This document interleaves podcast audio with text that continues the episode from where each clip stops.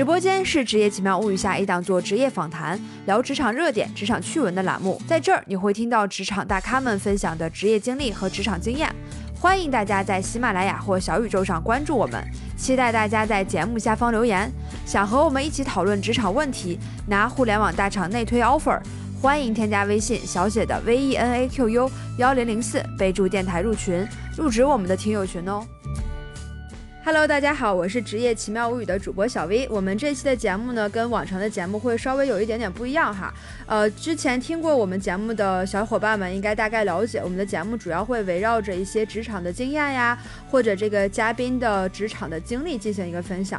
但是我们这期的节目分享呢，会有满满的干货内容哈，而且说是跟这个职场内容相关性比较大，但是呃，还是会稍微有一点点不一样哈。我就先卖个关子，我先请出我们今天的嘉宾跟大家做个自我介绍，我再聊一聊我为什么想要录这期节目，以及啊为什么找我的这个嘉宾来录这期节目哈。来，欢迎 Simon。啊，Hello，各位听众朋友们，呃，我是本期的嘉宾，我的中文名叫做陈振强，耳东陈，呃，振兴的振，强大的强，呃，不过我更喜欢大家叫我的英文名 Simon 啊，我听起来比较亲切。我目前就职于中美联泰大都会人寿保险公司，呃，担任寿险规划师。欢迎 Simon，嗯，听了他的这个职业呢，大家就呃会发现我们这期聊的内容呢是跟保险相关的一个内容哈。就是为什么我突然想聊这个呢？其实也跟我最近的经历有关系。我在听友群中也跟大家分享了，我最近加班真的是非常多。有一天加班从早上七点钟一直工作到下半夜三点，所以当时就真的会有那种呃猝死的感觉哈。当然没有那么夸张，但是我当时脑海中就一直非常害怕。呃，就想到了很多之前看到的什么职场猝死的新闻呀，等等的，然后自己也比较担心。虽然也知道，哎，这个身体健康非常的重要，但是面对一些非常呃紧急的工作的时候，还是不可避免的会有很多的这种加班哈。所以我自己就会比较担心自己的身体健康。那同时呢，就会联想到，如果真的猝死了怎么办？是不是要考虑一下买保险？然后我自己对保险这块了解其实并不是特别多，所以就找到了我的好朋友哈，我们俩是大学同学，他是。我的学长 Simon，然后我跟他就认识了八九年了，不止八九年吧？有八九 是吗？你就 让我暴露一下年龄是吗？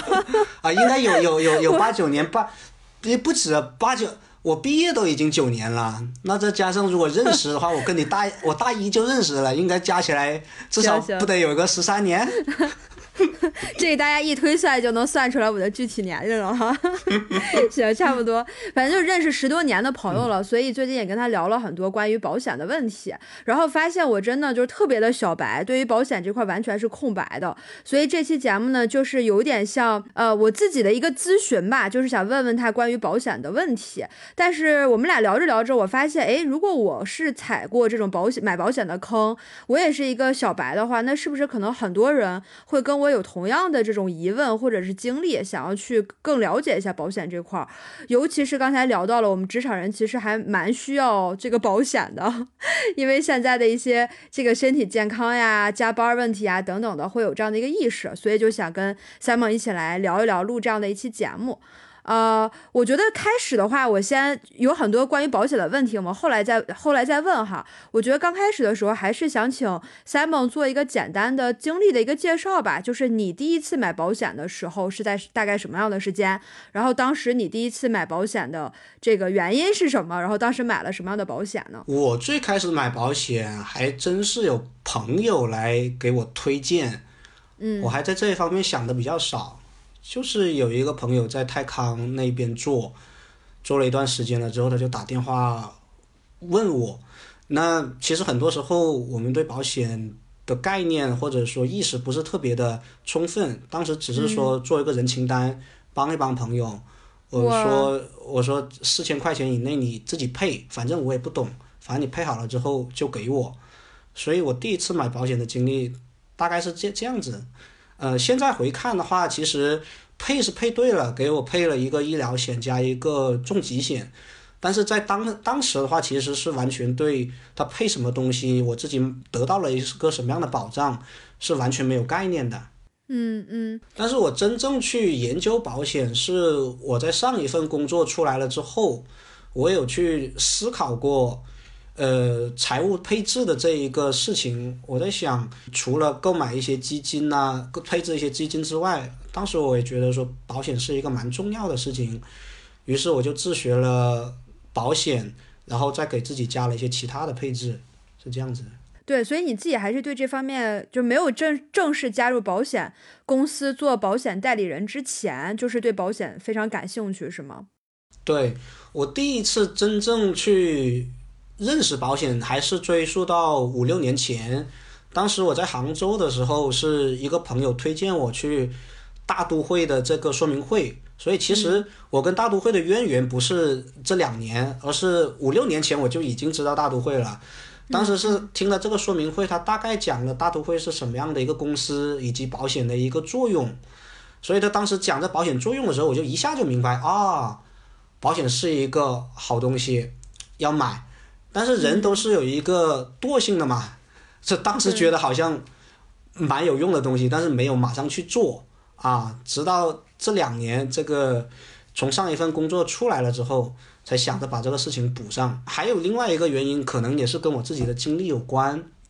嗯，我自己的家庭，我的家族里面有五位这个亲人是因为癌症去世的，所以我一直觉得可能说我们家族的这个基因呢，还是可能有呃跟癌症相关。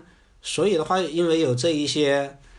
呃，这这个这个叫什么一一些经历吧，所以在在这这方面的保障上面，我会更看得更重一些。嗯嗯，所以除了当时你第一次从朋友那边配置了大概就是四千以内的那个保险之外，你自己后来还买了什么保险？就加保了哪些项？加保了寿险和意外险。嗯嗯，那你在买这些的过程中有没有踩过什么坑啊？我特别喜欢听别人踩坑的故事。我自己是没有踩什么坑，但是我进入行业了之后，我发现很多人踩坑了。很多是配的险种根本不对，在发生风险的时候，有可能他买的保险帮不到他，所以今天我们也会去给大家梳理。哪一些保险是真正能够帮助到你的？对我们刚才其实提到了很多这种保险的类型哈，所以我想先问问这个，因为我感觉接下来我们可能会聊到很多的保险的种类呀、类型呀这种的，所以想先问一个，就是面对于保险小白的一些简单的科普，比如说保险的种类都有哪一些，然后一般情况下作为一个职场人，因为我肯定还是从职场人的这个角度来去讲的哈，都需要配置什么样的保险？我先想先问一下你，你对这一个保险种类，你你之前有什么样的一个了解？我知道的就是一些，比如说意外呀、重疾呀、寿险呀、年金险呀，这些可能是我听到的、听说的比较多的。对，听说的比较多。然后你自己是怎么样配置的呢？啊，我这个也是非常简单。我当时就是对保险没有一个非常。呃，非常强的概念吧，或或者是觉得说这个一定非常有必要性。嗯，但是我是什么时候开始想买的，而且是买了我自己自主想要去选的第一份保险呢？其实是我当时从大连去上海工作之前，因为我可能之前听有听过我的节目知道哈，我是大连人，然后第一份工作结束之后呢，是从大连去了上海，开始的我的第二份工作。当当时的想法就很简单，因为我觉得要去外地了。然后，如果去外地的话，可能这个风险系数和等级就会上升。然后我就想着说，OK，那这个时候是不是要配一些意外险呀？就非常单纯的想法。然后就找了呃我的朋友去了解这个保险。当时就很简单，买了一套嗯叫平安福的，就是相当于一种大礼包。然后里面是什么意外险呀、各种险呀都有。对。然后我一听说，OK，那就相当于我买这一个产品就可以帮我把所有的。险种都配全，我也比较少操心，我也不需要知道那么多，每个每年交钱就好了，就非常单纯，就保了这一份，就一直现在都在每一年去交这个保费嘛。好的，那实际上你知不知道这一个大礼包里面，就是平安符里面包含了几几种险种？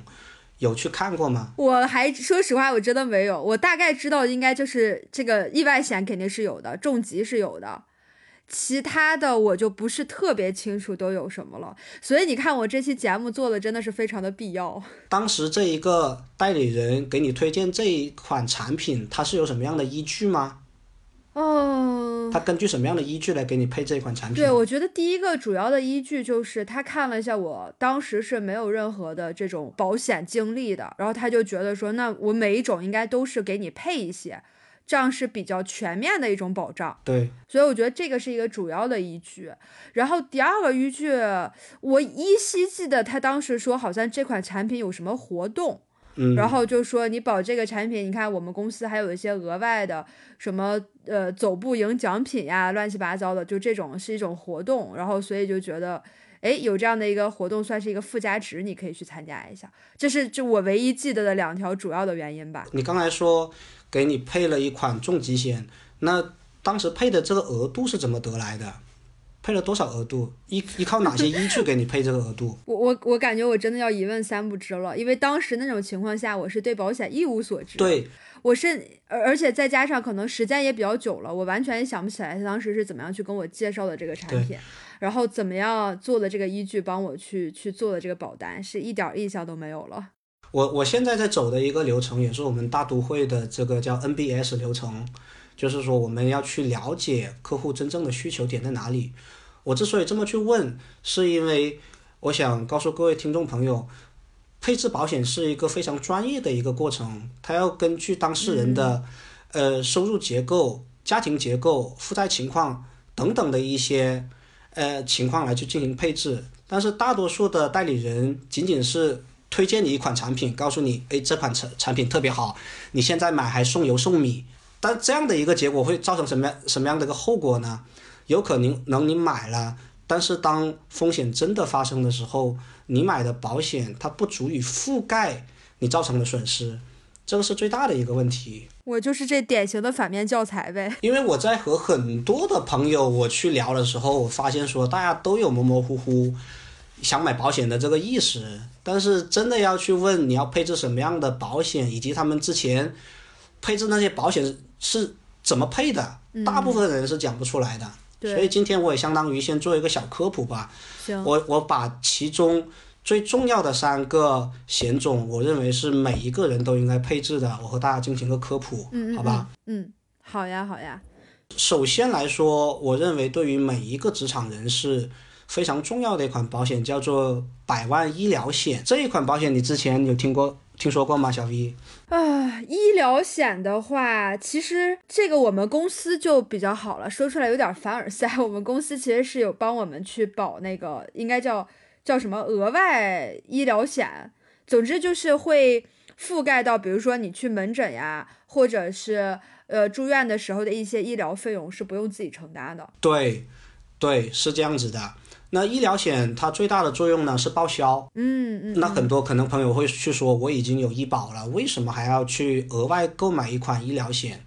大家要知道我们的医保是有报销比例的，也就是说你每一次去医院它不是完全都给你报掉，而且在越重大的疾病面前，我们越有可能要用一些好药，比如说特效药、进口药，那这一部分是不在我们的报销比例里面的。嗯啊，那么一般在重大疾病面前，大概我们的医保能够承担百分之六十就已经很不错了，剩下的百分之四十需要你去自费。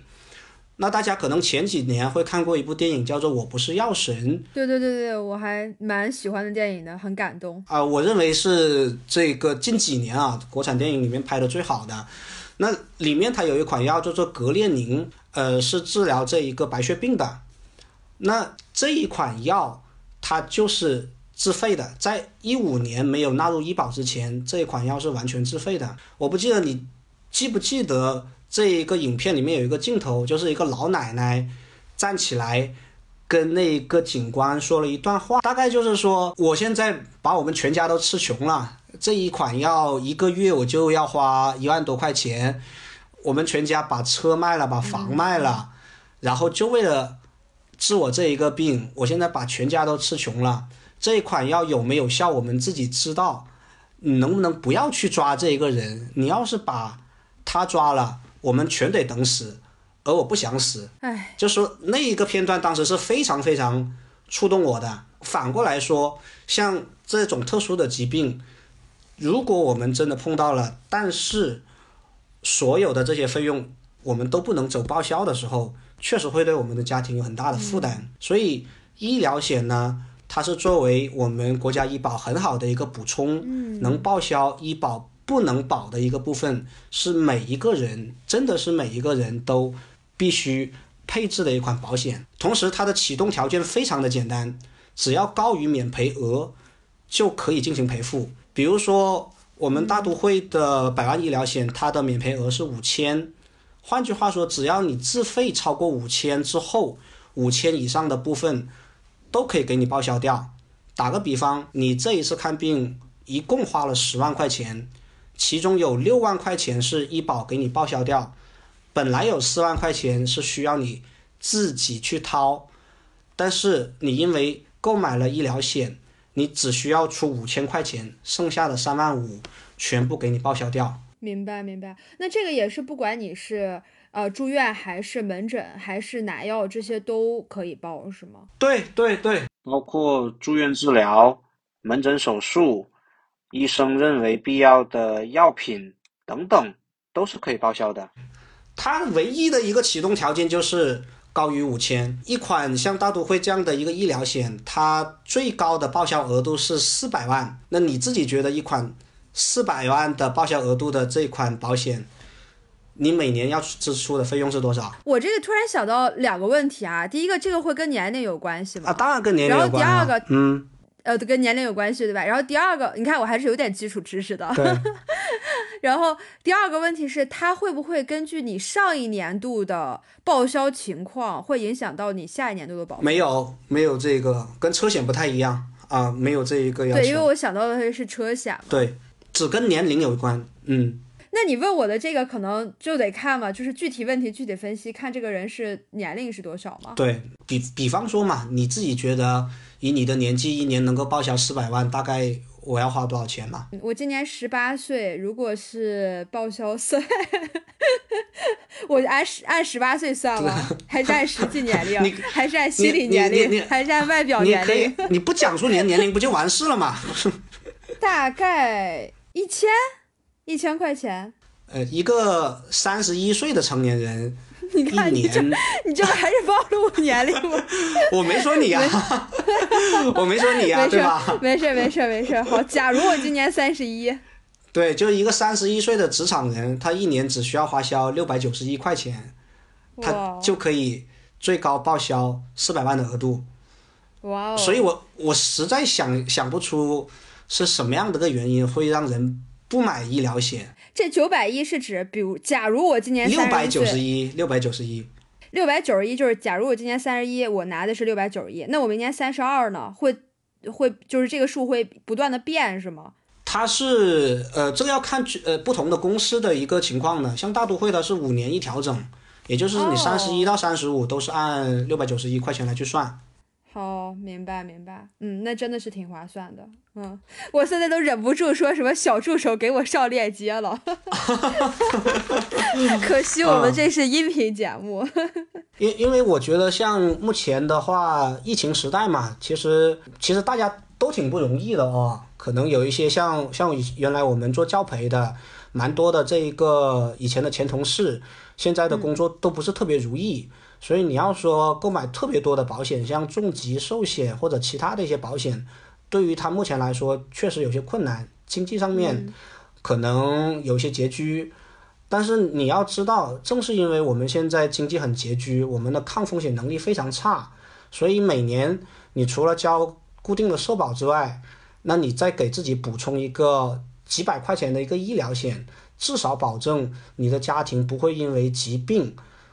把你存的钱全部给消耗掉，甚至可能要卖房卖车，所以怎么算？我一直觉得怎么算都是这个数是算得过来的。几百块钱保证自己的家庭不产生风险，是非常非常好的一个险种。而且你看，一年才六百九十一，对，就平均下来一个月才几十块钱，就一顿饭钱嘛。这个真的我没想到这么便宜啊。我想在这稍微补充一下哈，就是因为其实你聊一个保险话题，包括一个保险险种的话，可能会有非常非常多的细节，我们节目中不一定每个细节都聊得到，可能我我的思想有局限哈，我问出来的问题不一定能涵盖所有听友们想要去了解的问题，所以假如说有什么细节我们没有聊到的、没有谈到的，大家可以在下面留言，就是在这期节目下方留言，我到时候也会督促 Simon 回来给大家做一个回复的哈。那我觉得医疗聊的差不多了哈。刚才你还说，除了医疗之外，应该还有两两个险种，那两个是什么呀？对，一款是重疾，一款是寿险。呃，重疾其实我觉得说大家最了解的一款保险就是重疾，因为每一个代理人都在推重疾啊，所以重疾险这一个概念简直是深入人心呐。就只要你跟呃呃卖保险的聊，他第一个给你推的就是重疾险，对吧？重疾险和医疗险的区别在哪儿？你觉得重疾险是用来干什么的？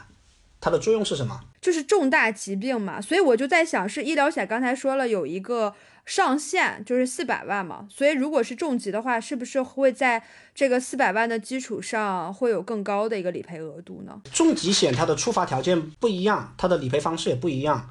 首先，重疾险是我们知道肯定是得了重大疾病了之后才会产生理赔，对吧？那理赔的方式是一口气把一笔钱。打到你的账户上面，那这一个钱可能是三十万、五十万、一百万，具体的保额看你当时是怎么配置的。嗯嗯嗯。它的作用是干嘛呢？是作为收入损失的。哦。啊，很多人经常把医疗险和重疾险搞混了，觉得说，哎，既然说重疾险给了我一笔钱，比如说给了五十万，哎，那我就用来去支付医药费了。那这个时候我就问，那你为什么不用医疗险去覆盖呢？直接报销就好了。而且价格才是重疾险的三分之一到四分之一，你为什么要买一个这么高额的重疾险呢？所以重疾险它不是用来去支付医疗费用的。我们去想想一个这样的一个场景：首先，我们每一天，我们我们和我们的家人每一天都有日常开销，对吧？OK，好，呃，吃喝拉撒，这个吃穿住行，对吧？那在我们身体健康的时候，我们可以自己把这个钱挣回来给家人花。对吧？对。但是如果有一天我这一个印钞机，我的身体是一台印钞机，它突然故障了，它需要修理的时候，那在修理期间，我的这一个钱从哪里来？嗯，明白。所以重疾就是帮你度过这一段期间的，然后一次性的一大笔费用。对对，那你生病的时候会不会很焦虑？你一边动手术，一一边想着，哎，这个月的房贷怎么办？这个月的车贷怎么办？小孩子的奶粉钱从哪来？还没等治好病，先焦虑死了啊！对啊，所所所以为为什么有很多这一个重疾的病人啊，就是开完刀了之后就休息个三四个月，就要马上回去工作了，因为不工作不行啊，不工作的话收入从哪里来？所以重疾险和寿险它其实解决的是一个，当我不能够给家庭带来收入的时候，我钱从哪里来的？一个问题，那比如说，如果我真的生了一个很大的病，我刚做完手术，你觉得你想休息多长时间？那我肯定是想无限期的休息下去了。哎，对你这个想法特别好，我就是想无限期休息。那到底休息多长时间嘛？能多长时间就多长时间嘛。那我就随便说，一年。一年往上想嘛。还往上保守了啊，五年。对啊，你想休息多长时间就休息多长时间，是不是取决于我的存款有多少？所以一般来说，我们会认为说，你真的真真正正你想康复的特别好，无忧无虑的，呃，把病养好，那你至少你的重疾险要配置三到五年你的年收入。所以，听众朋友们，如果想要去配置重疾险的话，你就按照你的年收入的三倍到五倍进行配置。啊，应该就没太大问题。哦，是这么算出来的。你知道我突然在想什么吗？因为咱们刚才聊到就是不工作，想想想不工作多少时间嘛，我就突然在想，咱们能不能设计一款产品叫裁员险呢？裁员有啊。那你还是做你还是做 HR 的，你还来问我这个问题？我的意思是补充性的，就不是说国家给的，就是保险公司的商业险，额外的给裁员险。那我肯定配置个什么三到五年的，这样被裁员了之后就特别爽呀，大家都盼着被裁了。我觉得可以。行，我们接着聊回来啊。重疾这边的话，刚才聊到大概要配置三到五年的一个年收入的，这个能给我们稍微透露一下吗？假如说还是有这么一个人，三十一岁的情况，他想去配重疾险，如果想配到这三到五年，能覆盖三到五年的这个年收入，大概需要多少钱一年？这一个不太好说，因为看你这款保险里面你配的比例是怎么样子的。比如说我们中国人比较喜欢的这种返还型的保险，你在一段时间之内。不生病，那过了这段时间，我把钱返还给你。如果是按照这一个配法的话，那么我们每一期要交的费用相对来说就比较高啊，因为最后无论怎么说，只要你不生病，他返还给你嘛。嗯，对，那还有另外一种呢，是我们呃比较常见的消费型，这一段时间你没有发生风险，我这个钱也不会退给你。那这个时候的撬的杠杆就会撬的比较高了，也就是说你可以用比较少的钱得到一个比较大的保额。那最后一个也是也会跟费用相关的是你的保障期限是多长，保到四十五十六十，保到终身，它的这个整体的费用都不一样。我们一般是建议说，如果有能力的情况下呢，是配终身。但是你如果说我相对来说目前经济比较拮据，那我仍然会推荐你至少保障到六十岁，因为我们说三十岁到六十岁是呃一个职场人士的重大责任期，上有老下有小，你这个时候你的身体的健康非常的重要。那你至少保证说，在你小孩子成长的过程中，在老人赡养的过程中，你的这一个钱不会因为你生病带不回家里面。对你你你这么说完了之后，我真的觉得这个还是挺重要的啊，尤其是呃，我当然没有切身经历重疾这个哈，因为刚才聊到裁员了嘛，但是我感觉那个那个焦虑的程度应该是这个重疾要比裁员焦虑程度应该更高。裁员你可能只是说你停止了这个收入了，基本上的维持之前生活水平的一个支出，但是你重疾是不仅没有收入了，你可能这一段时间你要往外掏的钱，要比你维持正常生活水平的钱还要多得多，所以我觉得这个重疾险还是非常有必要性的哈。呃，前段时间聊了我一个大学同学，嗯。他他其实他之前的话有跟老婆有过这样的一个讨论，说如果我失业的话，我们家的这个财政到底能支撑这一个家庭啊多长时间？然后他跟老婆算了一下，就如果说失业，嗯，最不工作的状态最多能维持半年，他们这一个家就有可能这个财政就出现巨大的问题了。嗯，那我就问他，你看你不工作也就只能维持半年。那如果是你发生重大疾病呢？嗯，是重疾险这块还确实是挺有必要的。那接下来是呃聊聊寿险吧。你刚才不说寿险也是非常有必要的三大险种其中的一个吗？我发现有一个很奇怪的一个现象啊，就国内不太强调寿险，在抖音上面的这一个视频讲怎么买保险的时候，通常都是讲医疗、重疾和意外，把寿险放在最后。我觉得这个思路是完全有问题的。完全是一帮不懂保险的人在每天乱讲一些概念。嗯，为什么？正好相反，寿险这一款产品，它的重要性应该是说和重疾是相当的，甚至比重疾还重要啊！因为你想想看，你治好了病，你还能回到工作吧？你还能给继续给这个家庭创造收入，是这个意思吧？但是如果你没救回来呢？这个家庭重要的顶梁柱就没了嘛？呃，你知不知道郎朗给自己的那一个手啊，也上了保险啊？是，我知道。你知道给自己的双手上上了多少保险吗？啊，我之前有看过那个新闻，反正是好好贵的，保额一个亿啊，一个亿呀！哦，天呐。对，那朗朗为什么要花这么多钱给他的手上保险？这这个就是跟他工作息息相关的嘛，因为他的这个收入主要的来源就靠他的双手，所以。他的双手对他来说非常的重要嘛？对，如果这双手出问题了，是不是意味着朗朗接下来就不能挣到钱了？是。那同样的，在一个家庭里面，我们要去思考谁是最能赚钱的那个人，谁每一年能够给这个家庭创造最大收入的那个人，他到底是谁？是不是你？嗯。OK，那如果有一天你不能够给这个家庭带回收入了，那么。他们接下来的钱从哪里来？打个比方，比如说一个三十岁的成年人，他的年收入是三十万，如果不出意外的话，他能工作到六十岁，那三十年的时间，每年三十万，他一共能够给这个家庭创造九百万的收入，是这么算吧？对对对，不不考虑乱七八糟其他因素，我们就非常，呃粗犷的算一下。好，那我给我们打个折嘛？你说我五十多岁。可可能说这个人这个年老力衰，然后他不能够，他不值这么多钱了。那我们打个折嘛，九百万贷不回来，能不能贷个六百万？行行。再少一点，五百万，对吧？嗯。那四百万，总能够贷吧？嗯嗯嗯。啊，那你有没有发现这个人是一台行走的印钞机？啊，只要他在，那这个家就有钱。我所以寿险是什么呀？嗯，我为啥只你说那个行走的印钞机吗？我为什么形脑海中的形象是苦逼的打工人？这这个这个这个真的跟我最近的心境有关系哈。没事，你接着说。所以寿寿险是用来干嘛呢？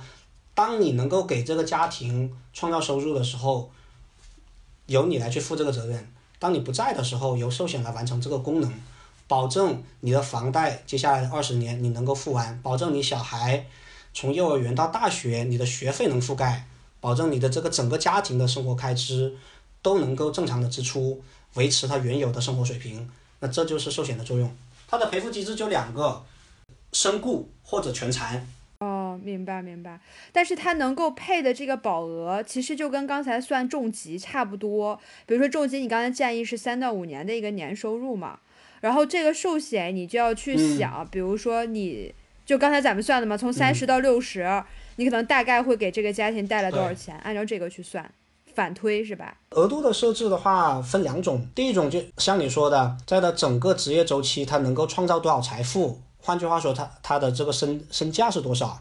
但是如果按照这个这么去配的话，其实价格会贵很多。所以我们按照另外一种配法，就是说，如果他不在这个家庭的时候，这个家庭缺口有多少？那这个时候我们就可以先去计算他的他三十岁到六十岁，他的重大责任期有多少支出，包括他要还多少房贷，他们家庭的生活成本是多少，小孩上学的费用大致想花到多少。父母赡养需要多少钱，等等一些，他在重大责任期，他觉得要保障这一个家庭正常运转的情况下，他要支出多少钱，算他的总支出，然后减去他妻子的收入，那这个时候我们会得到一个缺口，按照这个缺口来去配寿险就可以了。哇，那感觉这样算出来还挺麻烦的诶，就是只能说是大概估计是吗？嗯，所以才需要专业的代理人帮助你去进行精算，而不是简简单单的推一款产品，告诉你这款产品特别好，然后你就买了。嗯，对对，天呐，我只觉得这个是我之前踩过的一个挺大的坑哈，就只看了产品本身，没有。量身定制，但是你说如果是去预估支出这一块的话，那就像我平时就是没有什么记账的习惯，可能我都不太清楚我一个月除了房租这种大头的消费之外，大概会有多少的支出。像这种情况怎么办？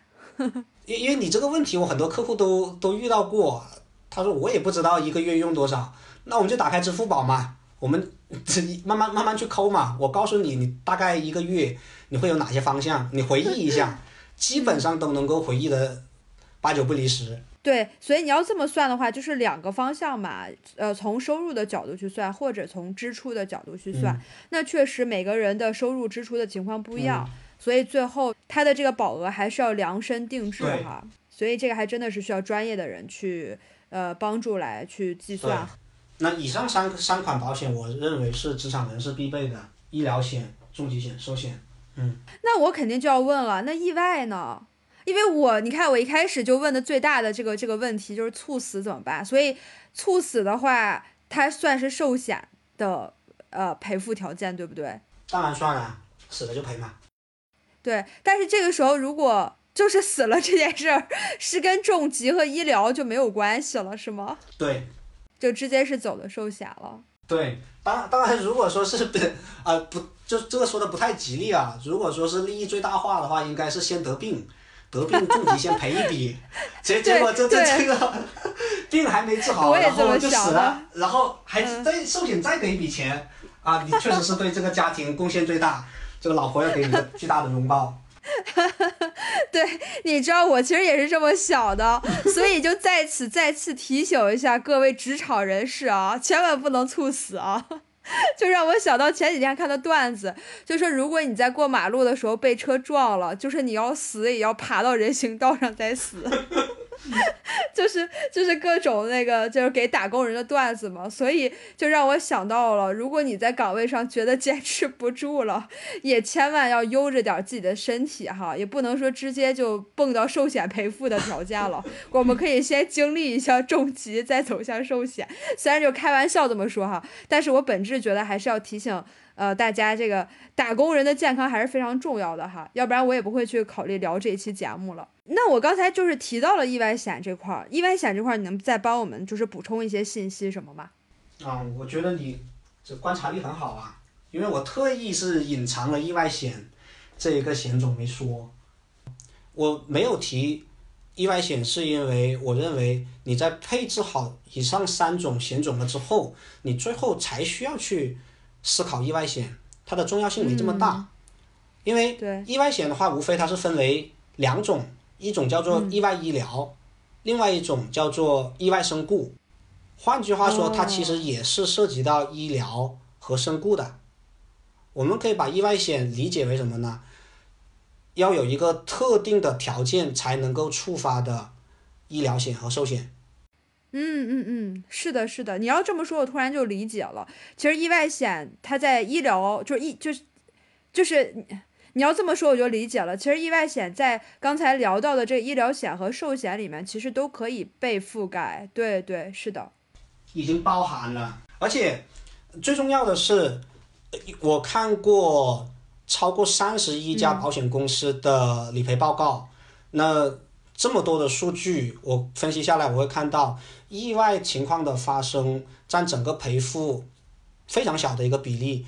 拿身故来去说，意外身故只占身故的百分之十到百分之二十，也就是说，如果你有一天真的离开了，上帝请你去喝咖啡，只有百分之二十的可能是意外导致的。那如果你只购买了意外身故，相当于你在赌一个小概率事件中的小概率。哎，我我我想到哈，还是拿猝死这件事儿来说，我如果是正常因为疾病导致的猝死，是应该在寿险里面涵盖的，它应该不算意外，对吗？以前意外险的话是指确实是不包含猝死的，但是现在产品迭代的非常快，已经有一部分的产品是包含猝死了。就是意外，意外里面也包含猝死，对吗？对，也包含猝死，没有关系。我认为你先先先想好配置寿险，你把寿险配置好，配置的额度齐全了之后，那意外险的这一个相当于锦上添花嘛。对，不知道为什么一聊到这个我就很紧张，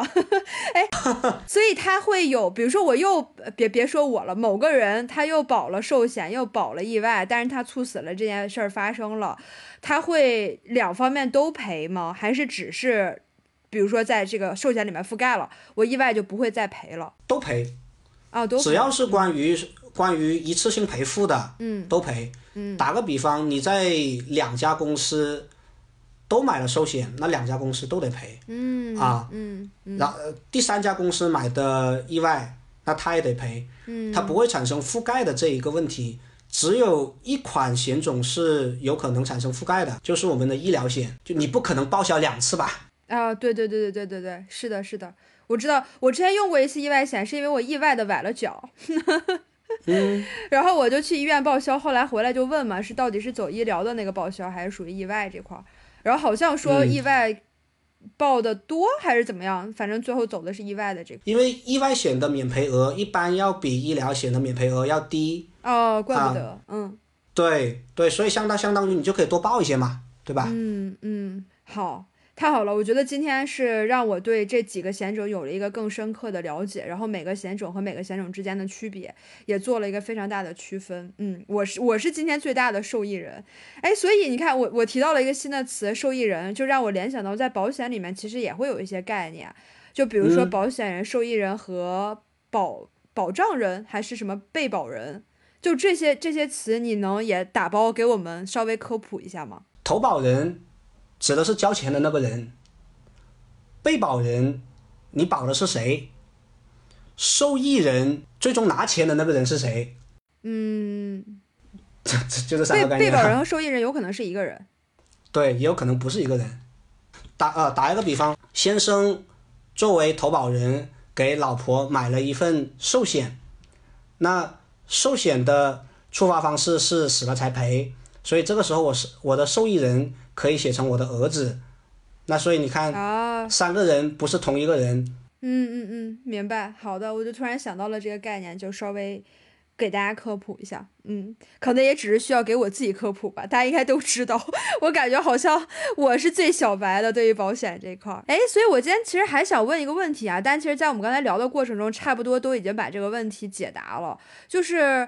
也就是我自己吧，就是模模糊糊的知道说应该买保险，然后保险很重要，但是就是买保险的这个必要性到底有多大？其实我们刚刚在介绍的过程中就已经聊到了，然后也聊到了说这些保险的这个呃非常的重要，还是非常有必要性去买的。还有什么需要补充的吗？Simon 这边？刚才我在讲重疾的时候，重疾和寿险都有提过一个这样的概念，保险解决的是什么？解决的是钱从哪里来的问题。如果你认可我们这一辈子需要花钱，而且说我们花出去去的钱是需要用我们健康的身体挣回来，那我们确实应该去思考，当我不能挣钱的时候，我的钱从哪里来？那保险它就是这样的一个工具，解决我不能赚钱的时候钱从哪里来的一个这样的问题。那我们可以再举一个例子，我知道小 V 你很喜欢足球，对吧？嗯，世界杯，嗯，对，世界杯。那如果说我现在有一支球队，给你全部配的是 C 罗，十一名队员全是 C 罗，唯一一个条件是不能有守门员。啊，我理解你这个比比喻的意思了，嗯。作为一个成熟的足球队员，C 罗应该得知道自己应该怎么守门儿。开开开玩笑，开玩笑。对，我知我知道你的这个比喻的这个例子的点在哪儿了。是。对对，那我们现在很多的家庭的资产配置，就好像是有十一个 C 罗的豪华球队，考虑的全是收益的问题，怎么样踢进更多的球。但是很少会去思考说守门员的防守问题。但是我们必须知道，一场球赛的胜利，它不仅仅取决于你进了多少个球，那也还取决于你防住了多少个球。我们不能说一场比赛里面守门员没去进球，你就把守门员给撤了，对吧？那那同样的，我们最终我们的这个家庭，无论是我们单身的也好，家庭也好，最终我们能够存多少钱？它不仅仅取决于说我们的挣钱能力，我们股票基金买了多少，赢了多少，还取决于你有没有亏钱呢，对吧？那钱是怎么亏的？不就是从生病、死亡这一些风险带来的经济损失吗？你有没有看过一本书叫做《反脆弱》？嗯嗯嗯，我我听说过，但没有看。嗯，对，那里面的提到的一个概念是什么？叫做从不确定的事件之中。寻找确定性，啊，那那今天，当我们有能力，我们精力充沛的时候，我们通过我们自己的能力来去赚钱。但是，当我们因为风险不能工作的时候，应该怎么办？我们有没有一个解决方案？是的，不确定的事情确实不一定发生，但是要去思考的是，如果真的发生，我的解决方案是什么？我们如何从不确定的事件中获得收益，这才是我们需要去思考的。所以说，你说保险是不是刚需？从这个角度来上来说，我认为是是刚需。嗯嗯嗯，对。所以我刚才其实说的那个开的那个玩笑，其实没毛病。我就说，作为一个成熟的足球运动员，你应该知道自己应该怎么去守门儿。就是说 C 罗的那个，其实你看，你知道自己怎么去守门，其实就是知道你应该如何去规避风险。那么放到今天讲的这个主题里面，就是知道你要为自己的家庭、为自己去配置一定的保险，然后才能去做到这个引号守门的这个作用嘛。其实我觉得是是这么一个道理的。嗯，对你刚才其实也提到了嘛，就是从不确定的事件里面去寻找确定性。但是我觉得这个可能也是人性的一种心理吧，就当你没有遇到。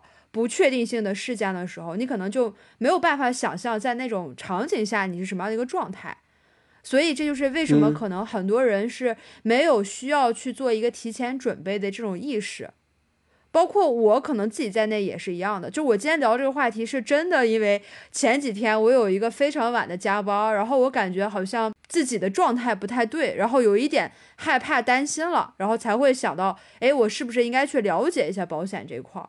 如果我一直就是很好的一个状态，可能就不会真的去想到这一块，所以我觉得这也可能是大家的一个认知的一种某种意义上的一种偏差，所以其实很有必要给大家去科普这个话题，让大家了解一下这个保险它到底是它的功能性在哪儿，它的必要性在哪儿的。所以我觉得 Simon 你刚才分享的那些点就真的是挺棒的，给大家做了一个非常好的科普。嗯，谢谢。好呀，我今天其实还准备了一些就是常见的避坑指南，或者是常见的这些问题，想就是节目最后的一趴来问问你哈。就第一个是说保险是不是很难赔到？因为以前听说保险买的时候非常容易，但是赔的时候好像就很复杂，或者总觉得说哎呀有那么多免责条款，这儿也不赔那儿也不赔。你对这个问题有什么样的想法吗？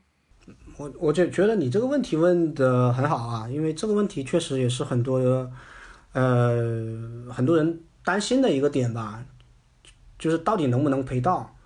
首先的话，我们我觉得先去思考一个点是，这也不赔那也不赔，这些消息来源是从哪里来的？有可能是道听途说，听别人的这个经历。或者是有些人亲亲身经历到了。首先的话，这些消息很大程度上是媒体的宣传嘛。那媒体的宣传本身就是大多数去宣传负面的、有争议性的事件。就像一辆飞机，它如果平稳着陆的话，我觉得没有任何一家媒体会去报道。同样的，那一个人如果真的拿到了理赔，我不相信媒体会写在报纸上面。去刊登他得到理赔的事情。事实上，保险公司的赔付率是很高的，达到百分之九十八以上。也确实有出现过这一些不能够赔到位的情况，是怎么样导致的呢？很大程度上面是业务员的销售误导。因为你知道，过去十年是保险行业飞速成长的一个时间点，大量的业务员涌涌入这个行业，他们会给。呃，客户推荐一些可能不太有用的保险，那作为客户，他可能不会想那么多啊，觉得说哇，给我一款保险，他会觉得我已经买了，但是他不知道买的不对，明白吧？嗯，就像你刚才说，你觉得买了一款保险，你觉得有了一款意外险很好，但是当你发生疾病的时候，意外险是不能赔的呀，意外险不能赔疾病的呀，这个时候才产生说这也不赔那也不赔。这样的一个情况，嗯，险种不对，嗯，对，险种不对。那么其其中有一个最大的一个销售误导是推年金险，推储蓄型的年金险。这一款保险更多的作用是用来增值的，是用来钱生钱的，它的保障类的功能其实并不大，所以这也导致很多人他买了保险之后他赔不到。对。年金险我们今天没有展开聊哈，但是你给了我一个思路，我现在又突然在想，就是我们可能可以再开一期节目，专门聊一聊理财，打职场打工人的理财，因为我觉得年金险其实现在也算呃一种理财的产品了嘛，嗯，我们可以单独再聊，因为这也是一个特别大的话题了。如果听众朋友们今天全部听下来，应该会注意到我刚才讲的四大险种，它的赔付条件并不难，医疗险的触发条件。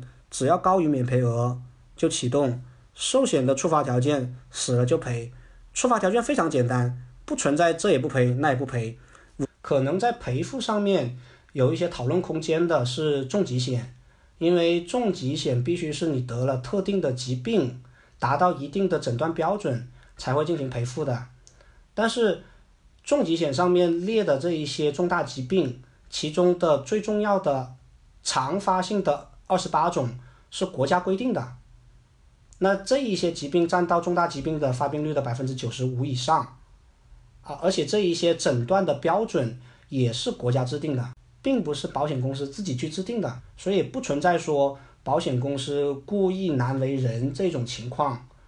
这一个标准是每一家保险公司都是一样的，国家去定的，而且就目前的重疾险来去说，一款重疾险的话会。包含说重疾赔付、中症赔付和轻症赔付，即使你没有达到重症，你也可能达到轻症或者中症。打个比方，比如说我们最常见的癌症，呃，以前的重疾险是要癌症必须转移了才能够去赔付，那这样子赔付难度确实是有一定的门槛。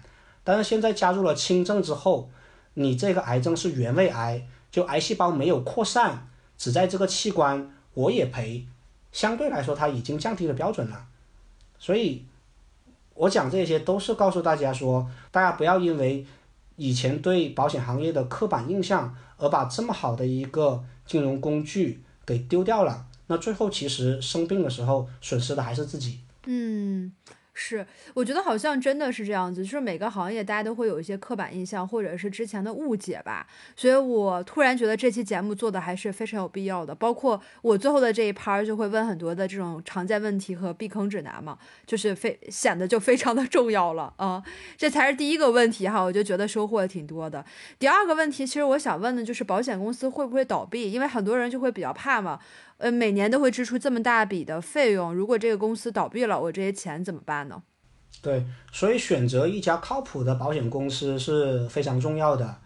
呃，保险公司没有这么容易倒闭哦，因为保险行业是一个强监管的行业，它是受银保监会的监督的。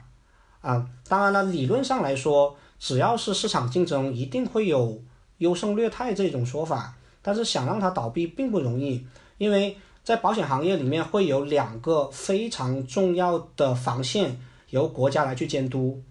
第一道防线是我们的偿付能力，什么意思呢？就是在你开设保险公司的时候，你要拿出一笔钱压在国家那里，啊，当你的经营不善的时候，可以把这笔钱拿回来补偿你的损失。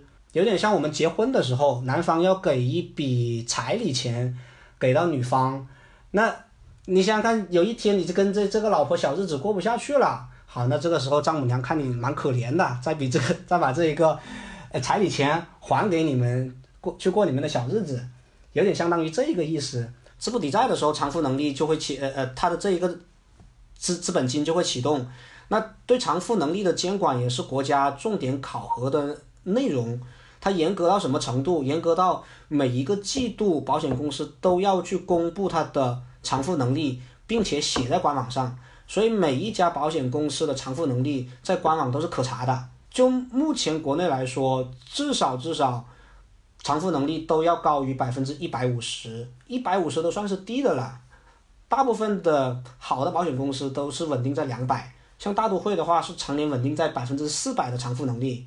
也就是说，当极端风险发生，我我手头上有一大笔资金能去吸收这个损失。嗯，明白。呃，所以这个监管却很严。嗯，对，监管很严。好，那如果说这笔资本金还是资不抵债，保险公司确实沦落到要破产了，那这一个时候，我们的监管部门会下场整顿接管这家保险公司，保险。保障基金会启动，保险保障基金是保险行业的最后一道防线，也是最重要的防线。它是什么意思呢？就是每一家保险公司出一点钱，形成一个资金池。当其中一方有难的时候，从资金池调一部分的钱出来，我们可以理解为是保险公司的保险公司。嗯，那我们在问保险公司会不会倒闭，其实我们核心想问的问题是我们的保单权益。会不会受影响，对吧？我们才不管它倒不倒闭，我们只关心我们买的保单的权益受没有有没有受影响，对不对？对我们自己的利益怎么样？对我们自己的利益怎么样？如果真的万一万一这个小概率的事事件发生，首先保险公司倒闭了之后，那么监管部门会要求其他的保险公司接手我们消费者的保单，同时。如果说你的保单要发生理赔的时候，保险保障基金会启动，把这笔钱赔给你。所以所有的这一些，我都是想告诉大家，你购买的保单是非常非常安全的。有有了这答案，其实就心里面有底了嘛。就不会说因为害怕自己交了这么多钱，然后最后这个就且不说收益这一块儿吧，就本金也拿不回来，可能会有这样的一个想法吧。那我觉得延续一个问题，就是因为呃，可能很多人也会想，保险公司会不会倒闭？更多的问的不是那些大的保险公司，比如说你现在在的这个大都会，或者大家经常听到的平安呀、人寿啊等等这些大公司，因为感觉这些是不会倒闭的。可能更多想问的是一些小公司，可能名不见经传的那些小公司，所以。我觉得这个就引申出来另外一个话题，到底在小公司买保险呢，还是在大公司买保险？这块会有什么特别大的差别，或者是就是建议吗？我我觉得这个问题不能简单的去说购买大公司还是购买小公司？就好像我现在问你，你买手机你是买苹果呢还是买安卓？你应该怎么回答？有一些人他就是喜欢苹果的这个操作系统流畅顺滑，但是也有一些人他喜欢的是安卓的开放性。所以，我们单纯的去讨论大公司还是小公司，我们其实核心想问的问题是：当我选择一家保险公司的时候，我看中的是它的哪一个方面？这里面的话，可能大家会考虑说，第一个价格，那第二个会不会考虑服务、医疗资源、对品牌等等这些点是不是你考虑的？如果你单独考虑价格，就是希望拿到市场上面最低的价格，那确实是小公司更占优势，性价比会更高一些。但是如果你在挑选保险的时候，不仅仅是看它的价格，你要看重它的服务、医疗资源。那相对来说，你从逻辑上面都可以想得通。大公司运营了这么多年，它的服务、医疗资源相对来说也会更完善。嗯，我我们可以深入思考一下，如果我有一天真的得了一个很大的疾病，我体检的时候发现我有一个很大的疾病，好，你下一步你会做什么？我觉得就是赶紧去治嘛，就是肯定要好一点的医院，好一点的医疗条件的医院去治。好，你是怎么找的？呃，网上看一些信息，在我是在想哈，如果是在没有就没保险的情况下，那肯定还是比如说问亲戚朋友啊、网上信息啊这种的。但如果有保险的情况下，是不是保险公司也会给一些推荐，类似于这种的？呃，对你，我们刚才讨论是没有保险嘛，那上网查嘛，问亲戚朋友，对吧？嗯。那你想想看，你走的流程会非常复杂，而且在那个情况下，其实人是非常焦虑的。如果我们购买的是一些大的保险公司，它拥有比较丰富的医疗资源，你只要打一个电话，说明你的情况，说明你你想去哪一家医院，那很多的问题都可以解决。比如说像大都会，我们是有专家会诊的，哇，你可以把你的病情告诉专家，然后他会提供解决方案，然后他会告诉你，会建议你哪一些医院比较适合治这一个病。同时，大都会会去跟你给你去联系这一家医院，甚至给你去安排手术。对，那那你说这些东西重不重要？嗯，我觉得还挺重要的。其实，因为在那个关键时刻，可能大家第一想法都是比较慌，然后不知道怎么样去解决。如果你自己本身是没有这些医疗资源，对，那一个是医疗资源，另外一个是服务嘛。那如果说我们是在网互联网上面去购买这一个保险，你是没有自己的代理人的。代理人非常重要，从你诊断出疾病的时候，代理人就要去介入了。嗯，你想想看，当你真正生病的时候，全家人都围着你去转的时候，到底谁给你去办理你的理赔？谁把钱交到你的手上？嗯，可能老爸老妈那时候都很焦虑了，每天都都陪在你的身边，对吧？对。你还指望说他们一张一张去数那个报销单，嗯，然后去跟保险公司交涉吗？对，哎，所以你聊到这个话题，我突然就想到一个，之前就是大家可能很多人都说，哎呀，保险代理人他赚的这个钱其实还是挺挺高的嘛。然后，但是其实我就听到一个说法嘛，就当你真的需要这个保险代理人帮你去呃赔偿的时候，其实这个保险代理人花的精力和时间是非常多的，所以他是一系列的动作。其实他赚的这钱是这一部分的。钱，以及当然前期会跟你讲很多，帮你去做一些个人的定位和分析。那么其实当你真正用得到理赔的时候，那这个时候其实保险代理人是最忙的时候，也是他付出最多的时候。我觉得 Simon 给我们介绍的这个问题，就是小公司买保险还是大公司买保险，虽然是仁者见仁，智者见智，但是我觉得最重要的是还要考虑到在不同地方买保险，它后续带给你的一些额外的福利，或者说额外的这种。呃，帮助的话，哪个是会更重要一些？可以根据自己的需求去选哈。那就是提到了买保险这块儿，我觉得最后几个问题就是：第一个，买保险前有没有什么就是特别需要去注意的事项？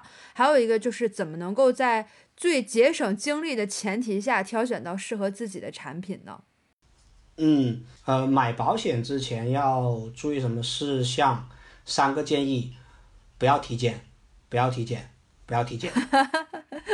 嗯，哎，那我问啊，我我我突然在想，你说不要体检这个事儿，对，这个东西它是联网能够查到的吗？还是说你出示你的体检报告，就是完全看自己是否诚信？呃，它首先是这样子的，我们的体检报告呢，有一种是在私立机构去做，现在不是有很多体检中心嘛？对。那体检中心原则上面是要保护客户隐私的。那另外一种呢，是我们去医院检查。你如果是在医院检查的话，目前的医院都是联网的，所以只要你在医院里面做任何的检查，你都会有记录留在医院。那这一个时候，你再去投保的时候，我们会有一个非常重要的一个环节，叫做健康告知。你要去回答上面的问题，比如说你有没有高血压，你以前生过什么样的一个疾病。你都要去进行告知的。嗯，如果你不进行如实的告知，保险公司在后面当你要理赔的时候是有权拒保的，因为你没有如实告诉我你的健康情况。为什么我会说投保之前不要去体检呢？因为只要你不体检，没有任何的记录可以查得到，你也不知道自己生了什么病。明白。你就去投保就好了，投完保，过完等待期了之后再去做体检。那这个时候你查出来任何的一个毛病，保险公司都要去赔的。另外我想说的一个是什么呢？大家不要小看这一个点，因为一个三十岁左右的成年人，基本上身体多多少少都会有些小毛病，比如说我最近经常遇到的甲状腺结节、肺结节这些小毛病，那它带来的后果是你成你在在投保的时候，有可能这个器官就直接除外了。我就不保障你这一个器官了。我之前有一个客户，他在投保前自己去体检过，结果查出来有颈动脉的粥样硬化斑块，啊，也就是说有这一个特征的人，他在未来得脑梗的概率是要比正常人大的，所以保险公司直接就拒保了。什么概念呢？一个三十岁的成年人，也他往后的这一个生病的风险。全部由他自己来去承担，所以如果可能的话呢，尽量是在投保了之后再去进行体检。刚才只说了第一点，还有呢？你刚才不是三点注意事项吗？不要体检就是三点啦。重要的事情说三遍是吗？对啊，其实就一点是吧？对，可 以可以。行，我我觉得这个这个还是就是很像你说的嘛，很重要的事情，就是再再三强调都不为过。所以就是把它虽然只有一个，但占了三点哈，了解了。如果一定要加一点的话，我认为是如实进行健康告知。我们在投保的时候，你会看到有一个健康告知的列表，他问你什么问题。你就老老实实的去回答，特别是你如果有过往病史，你在医院留下记录的时候，不要有欺骗的行为，否则的话，如果你将来要进行理赔的时候，保险公司是有可能拒赔的。是不要隐瞒保险公司你的过往病史，因为如果真的后面想要理赔的时候，保险公司查到你之前有过往症状。是可以拒保的。那刚才其实还有一个问题哈，就是说怎么在最节省精力的前提下挑选适合自己的产品。其实我觉得这个问题在我们俩刚才呃聊那几个险种的过程中也聊到了，就还是需要有一个专业的这个保险代理人帮助你去量身定制这些适合你的保险产品，而不是说有这些产品然后你自己去选。所以。我不知道这个会不会是你你给出这个问题的这个答案哈？对，专业的事情交给专业的人干嘛？因为这个问题问的就好像，呃，我生病了，那么生病的症状有很多种，如何在最节省精力的情况下买对药？你说怎么办嘛？对，是 问医生，肯定是问医生嘛。你想节省精力，那就是问医生嘛，因为一个。专业的代理人，他不仅解决的是你配保的时候配什么保险，他还要贯穿你整个生命周期，包括说你的家庭结构的变化、你的收入支出的变化，我们要随时去调整你的保单结构。所以说，我们大都会有一句话叫做是寿险规划师，也是人生伙伴，不仅仅是一锤子的买卖，卖完就完事了，还要每年跟你去重新去讨论我们买的这个保险。有哪一些地方需要调整？当然了，最重要的是，当你发生理赔的时候，代理人能够帮你去办理理赔的相关事宜。嗯嗯。对，所以我觉得选一个靠谱的代理人其实挺重要的。我就想到咱们节目刚开始的时候，你问我的那些问题，我觉得我都答不上来，然后突然觉得，当然我也不能全怪当时没给我讲清楚哈。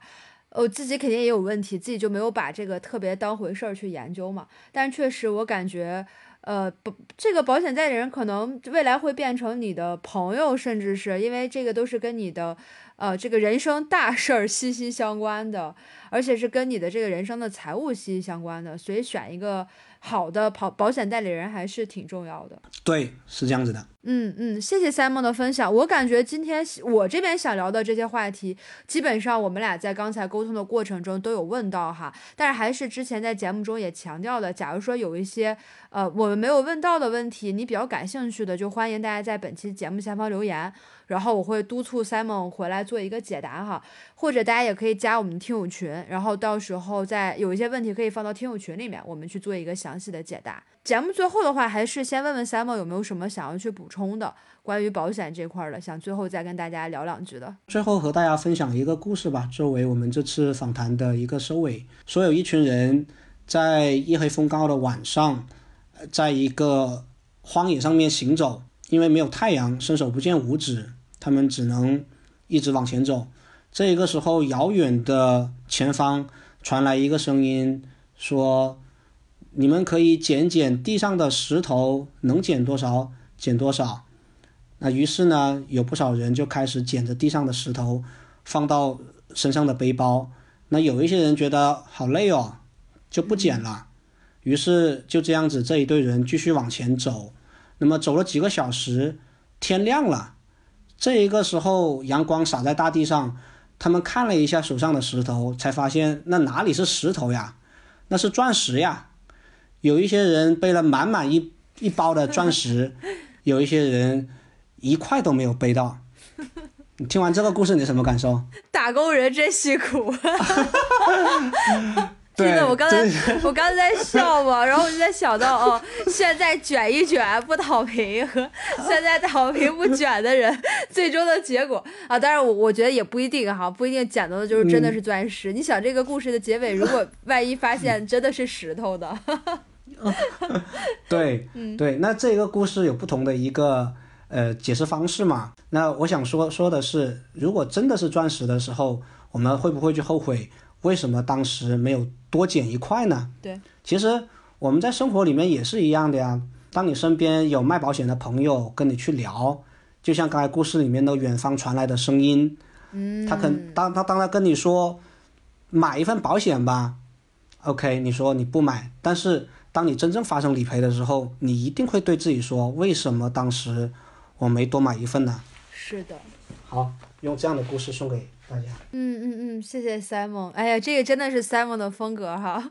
我认识 Simon 这么久了，其实之前想找他聊节目的时候，是想聊聊他比较我我真的觉得挺专业的心理学呀、哲学方面的东西，但是都被他拒绝了，因为他觉得那些东西太缥缈了，太上层建筑了。今天终于聊了一个这个现实的问题哈，因为他觉得这个是比较切合实际的，所以真的挺好的。